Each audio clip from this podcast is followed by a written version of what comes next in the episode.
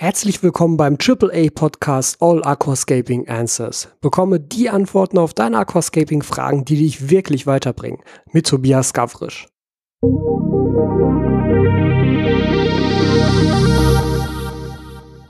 Herzlich willkommen zu dieser neuen Folge All Aquascaping Answers mit mir, mit Tobias Gavrisch und heute mit einer Frage von Leonard. Und Leonard fragt, woher kommt das CO2 für Mehrwegflaschen? Und ich glaube, mit dieser Frage bewegen wir uns tatsächlich so ein bisschen vom Thema Aquascaping weg und steigen nochmal so ein bisschen in die Chemie ein.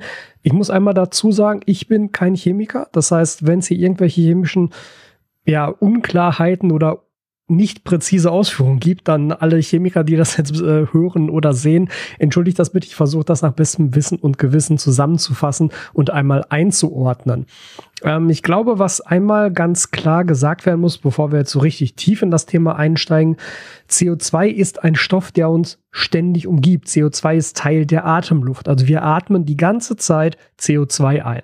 Das heißt, CO2 ist immer da. Es ist sowohl in der Luft gelöst, es ist in diversen Gesteinen gelöst, es ist zu einem extrem großen Teil in Gewässern gelöst und dort eben gebunden. Das heißt, CO2 ist jetzt nichts, was irgendwie ja groß aufwendig hergestellt werden muss. Ganz und gar nicht. CO2 ist nämlich fast immer ein Abfallprodukt, was dann äh, sozusagen abgeschieden wird und dann natürlich auch entsprechend als Gas angeboten werden kann in entsprechenden Flaschen. Deine Frage, Leonard, bezieht sich jetzt konkreter darauf, woher kommt das CO2 für Mehrwegflaschen?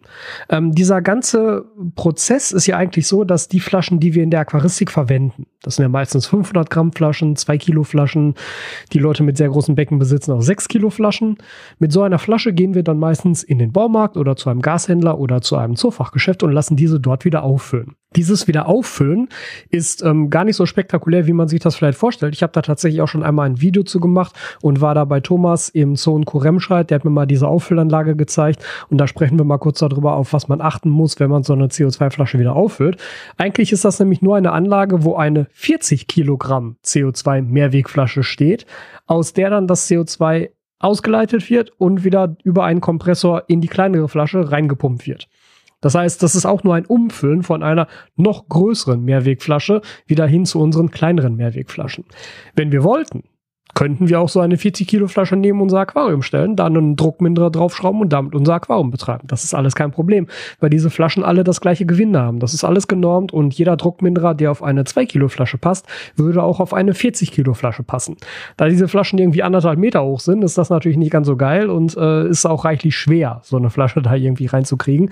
Deshalb macht das natürlich niemand. Aber möglich wäre das. Die Frage ist also viel eher, wo kommt das CO2 denn her, was dort drin dann gelagert ist, also in diesen ganz großen Flaschen. Und dazu müssen wir uns, glaube ich, erstmal so ein bisschen vergegenwärtigen, was CO2 eigentlich ist und wo es herkommt. Also CO2 wie die Summenformel ja bereits sagt, ist eine Verbindung aus Kohlenstoff und Sauerstoff, nämlich ein Kohlenstoffatom und zwei Sauerstoffatome CO2. So, wie schon gesagt, ist CO2 überall vorhanden. CO2 ist in der Atemluft vorhanden. CO2 ist in Gewässern eingelagert. CO2 ist in Gesteinen eingelagert. Und zwar zu erheblichen Mengen. Ich habe hier noch einen Artikel vor mir, aus dem ich mal so ein paar Mengenangaben rauslesen möchte, denn die kann ich mir beim besten Willen nicht merken, die muss ich einmal nachlesen. Und zwar einmal das Thema, wie viel CO2 ist eigentlich so überall vorhanden. Und hier haben wir zum Beispiel Werte, dass im Jahr 2015 fand eine Messung statt. Da haben wir in der Atmosphäre 830 Gigatonnen Kohlenstoff in Form von Kohlenstoffdioxid. Eine Gigatonne ist eine Milliarde Tonnen. Also haben wir 830 Milliarden Tonnen Kohlenstoff in der Atmosphäre. Nur in der Atmosphäre, also nur in der uns umgebenden Luft. Dazu kommt dann noch erstmal das, der, der, der Kohlenstoff, der im Wasser gelöst ist. Das ist erheblich mehr. Das ist die sogenannte Hydrosphäre. Die Hydrosphäre ähm, ist einfach ein Begriff, der alle Gewässer auf der Erde umfasst. Und in der Hydrosphäre hatten wir zu diesem Zeitpunkt 38.000 Gigatonnen. Also wenn eine Gigatonne eine Milliarde Tonnen sind, haben wir hier also 38.000 Milliarden Tonnen Kohlenstoff gelöst im Wasser auf der Erde. Und der nochmal sehr viel größere Anteil an Kohlenstoff ist in Gesteinen gebunden. Und da hatten wir als Schätzung, das ist schwer zu messen, als Schätzung zu diesem Zeitpunkt, jetzt muss ich die ganzen Nullen zählen, 60 Millionen Gigatonnen. Also 60 Millionen Milliarden Tonnen. das ist halt eine, also das ist halt eine Zahl, die ist halt absurd, ja. Da kann man nicht wirklich was mit anfangen. Ich will damit nur klar machen, dass CO2 ist eben nichts, was aufwendig gewonnen werden muss. CO2 ist ein Abfallprodukt einerseits und CO2 ist etwas, was vollkommen natürlich auf der gesamten Welt immer vorkommt. Wenn es jetzt darum geht, CO2 zu gewinnen, beziehungsweise nein, da kommen wir gleich zu, denn eine Sache möchte ich in diesem Zusammenhang einmal aufgreifen, denn das ist etwas, was ich auch häufiger mal gefragt werde, da muss ich auch unbedingt irgendwann mal ein Video zu machen. Ähm, die Idee für das Video ist so ein bisschen äh, Mythbuster spielen und ähm, so ein paar Mythen auszuräumen, die mal gesagt werden, dass ja Pflanzen in der Natur ganz anders gehalten werden würden und ganz anders wachsen würden als im Aquarium. Und einer dieser Aspekte ist nämlich, dass ganz häufig gesagt wird, wenn es um das Thema CO2-Einlagen in Aquarien geht, ja, aber in der Natur gibt es ja auch keine CO2-Einlagen Anlage, da wachsen die Pflanzen ja auch ohne CO2. Und das ist halt einfach sowas von falsch, ja. Also, ich meine, das, was ich dir gerade vorgelesen habe, ist erstmal schon ein Beweis dafür, dass dem natürlich nicht so ist. In den Gewässern der Erde ist exorbitant viel mehr CO2 vorhanden als in unserer gesamten Atmosphäre trotz Klimawandel. Und das belegt schon mal einerseits, dass in den Gewässern, und das umfasst ja auch Süßwasser, einfach eine Menge CO2 vorhanden ist. CO2 tritt nämlich in Süßwasser vor allem durch Zellatmung auf. Die ganzen Bakterien, die in so einer fetten Schlammschicht auf einem Boden eines Flusses oder eines Sees leben, die atmen die ganze Zeit CO2 aus. Das heißt, der CO2-Gehalt in so einem See, der kann schon echt, echt hoch sein. Ganz generell ist der CO2-Gehalt in natürlichen Gewässern der ist nicht nicht da, sondern da ist wirklich eine ganze Menge CO2 drin. Und deshalb macht es eben auch Sinn, CO2 im Aquarium einzusetzen, weil eben die Pflanzen entgegen dieses Mythos in der Natur die ganze Zeit auch mit CO2 wachsen. So, erstmal das. Dann jetzt einmal das Thema, wo kommt das CO2 her? Also Gewinnung. Ich lese das jetzt hier einmal vor, einfach, denn ich glaube, das ist am besten zusammengefasst. Kohlenstoffdioxid entsteht bei der Verbrennung kohlenstoffhaltiger Brennstoffe, insbesondere der fossilen Energieträger, also beispielsweise Kohle, Erdöl und sowas. Dabei fallen weltweit etwa 36 Gigatonnen Kohlenstoffdioxid pro Jahr an, die in die Atmosphäre abgegeben werden. Und das ist alles Kohlenstoffdioxid, was halt eben auch abgeleitet werden kann, gereinigt werden kann und dann landet es in so einer Mehrwegflasche. Das heißt, wo, wo das herkommt, das ist halt gar nicht so schwierig, denn überall da, wo wir fossile Energieträger verwenden oder irgendetwas damit tun, fällt CO2 an. Und dieses CO2 kann dann einfach abgeleitet, in Flaschen gepresst und weiterverkauft werden.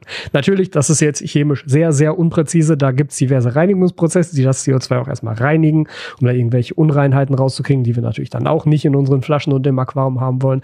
Aber so ganz grob gesprochen ist CO2 in der Industrie fast immer ein Abfallprodukt, was halt irgendwo hin weg muss und im Zweifelsfall wird es dann in die Atmosphäre geleitet, was natürlich eben unseren menschengemachten Klimawandel hier befürwortet.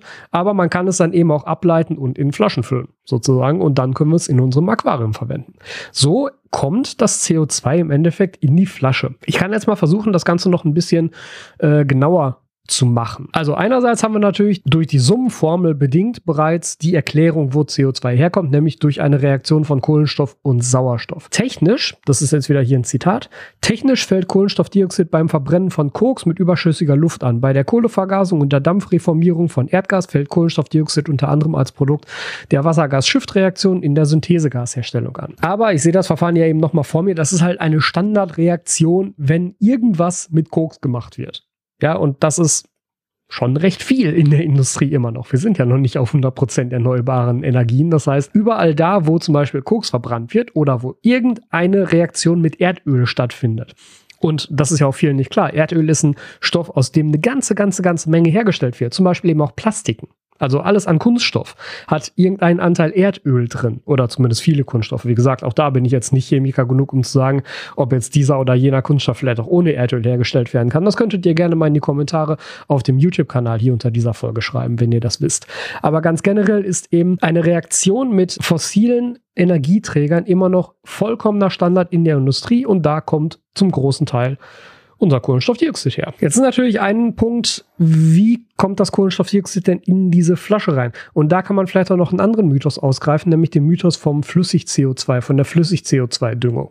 Das, was nämlich hier in der Aquaristik so ganz häufig als Flüssig-CO2 angepriesen wird, ist alles aber kein CO2. Macht euch das bitte sehr bewusst. Damit CO2 flüssig werden kann, gibt's hier so ein paar Werte, die erfüllt werden müssen. Um CO2 zu einer farblosen Flüssigkeit verdichten zu können, ist bei Raumtemperatur ein Druck von circa 60 bar erforderlich. In so einer Plastikflasche wo drauf steht flüssig CO2. Da herrschen keine 60 bar drin, da herrscht nämlich unser normaler atmosphärischer Druck und der ist 1 bar. Ja, das heißt, da fehlen 59 Bar, damit in dieser Flasche flüssiges CO2 sein könnte. Das ist übrigens auch der Grund, warum du, wenn du einen Druckminderer anschließt und der dir den Flaschendruck anzeigt, der ungefähr immer so im Bereich von 60 Bar liegt. Dann, weil nämlich das CO2 in den Flaschen, die wir haben, tatsächlich in flüssiger Form vorliegt und nicht in gasförmiger Form. Es wird erst in dem Moment gasförmig, wo wir es aus der Flasche rauslassen, weil dann eben der Druck fällt und sich das Gas ausbreiten kann und dann wieder den gasförmigen Zustand annimmt. Deshalb ist eben auch ein Druckmineral zwingend erforderlich. Dieser Flaschendruck, und das hast du vielleicht schon mal beobachtet, der schwankt auch tatsächlich. Der ist nämlich temperaturabhängig. Wenn die Temperatur steigt, steigt auch der Druck in der Flasche. Also an einem heißen Sommertag, wenn ich irgendwie 30 Grad in der Bude habe, dann kann es auch durchaus sein, dass der Druck in so einer CO2-Mehrwegflasche mal auf 70 oder 75 Bar steigt. Das ist alles kein Thema, weil diese Stahlflaschen, in denen das CO2 gelagert wird, bis 150 Bar getestet werden. Also da müsst ihr keine Angst haben, dass irgendwie so, einem so eine Flasche um die Ohren fliegt. Ähm, ich will nur verdeutlichen, dass da wirklich hohe Drücke drin herrschen, damit CO2 flüssig sein kann. Und dieses flüssig CO2 in den Regalen, das könnt ihr mal vergessen. Das hat nämlich nichts mit CO2 zu tun. Es gibt dann noch die andere Richtung. CO2 kann nämlich auch fest werden und dann heißt das Ganze nämlich Trockeneis. Das habt ihr bestimmt auch schon mal gehört. Trockeneis ist reines Kohlenstoffdioxid in fester Form. Und das passiert bei einer Temperatur von minus 78,5 Grad. Wir vereinfachen das jetzt mal. Bei minus 80 Grad habe ich also kein gasförmiges CO2 mehr, sondern Trockeneis. Damit weißt du jetzt schon mal so ein bisschen was über die Eigenschaften von CO2 und weißt eben auch, wo das Ganze herkommt. Eigentlich ist zusammenfassend hier zu sagen, woher kommt das CO2 für die CO2-Mehrwegflaschen her einfach aus diversen industriellen Verbrennungsprozessen, bei denen CO2 als Abfallprodukt anfällt und es dann natürlich genutzt werden kann, um es halt weiter zu verwenden, wie zum Beispiel hier bei uns im Aquarium. Aber ich finde es eigentlich ganz schön, über dieses Thema mal so geredet zu haben, denn wie gesagt, dadurch konnte ich einmal noch zwei Mythen ausräumen für euch, nämlich einmal, dass Pflanzen in der Natur ohne CO2 wachsen würden. Das ist definitiv nicht der Fall. Und das andere, dass eben flüssig CO2 in Sofamärkten verkauft wird, das ist auch definitiv nicht der Fall. Das, was da verkauft wird, ist ganz häufig ein Stoff, der sich Glutaraldehyd nennt. Das ist ein Desinfektionsmittel tatsächlich. Und eine bestimmte chemische Reaktion im Aquarium mit diesem Desinfektionsmittel setzt CO2 frei. Das ist also eine Nebenreaktion dieses Produktes, was passiert, wenn man das Ganze ins Aquarium gibt. Aber auch da kannst du mal drauf achten, falls du so ein Produkt einsetzen solltest, Setz doch einfach mal einen Dauertest in dein Aquarium, der den CO2-Gehalt kontinuierlich misst. Und ich garantiere dir, dass du mit dem Einsatz von Flüssig-CO2 es nicht schaffen wirst, dass sich dieser Dauertest verfärbt, weil nämlich die CO2-Menge, die bei dieser Nebenreaktion freigesetzt wird, so gering ist, dass du sehr, sehr, sehr hohe Mengen von diesem Zeug in dein Aquarium kippen müsstest, um da einen signifikanten CO2-Wert zu erreichen, von dem deine Pflanzen dann auch was haben. Und deshalb finde ich diese Mittel halt so schwierig. Man kann sie wunderbar einsetzen als Algenvernichter, denn es ist ein Desinfektionsmittel. Ja, und damit funktioniert es tatsächlich sehr, sehr gut gegen Algen. Aber das hat echt nichts mit CO2 zu tun. Ich hoffe, ich konnte das Thema so ein bisschen grob aufräumen. Wie gesagt, wenn Chemiker unter euch sind, die das Ganze hören, kommentiert gerne mal auf dem YouTube-Kanal auf All Aquascaping Ends Podcast auf YouTube. Dort findest du diese Folgen auch. Kommentiert da gerne mal unter dem Video beziehungsweise Audiobeitrag hier und ähm, ergänzt das Ganze nochmal so ein bisschen, wenn du möchtest. Ähm, wie gesagt, dafür bin ich einfach nicht Chemiker genug, um das perfekt auszuarbeiten. Aber ich denke, das hat euch trotzdem so ein bisschen weitergeholfen und ich freue mich darauf, wenn ihr bei der nächsten Folge wieder dabei seid.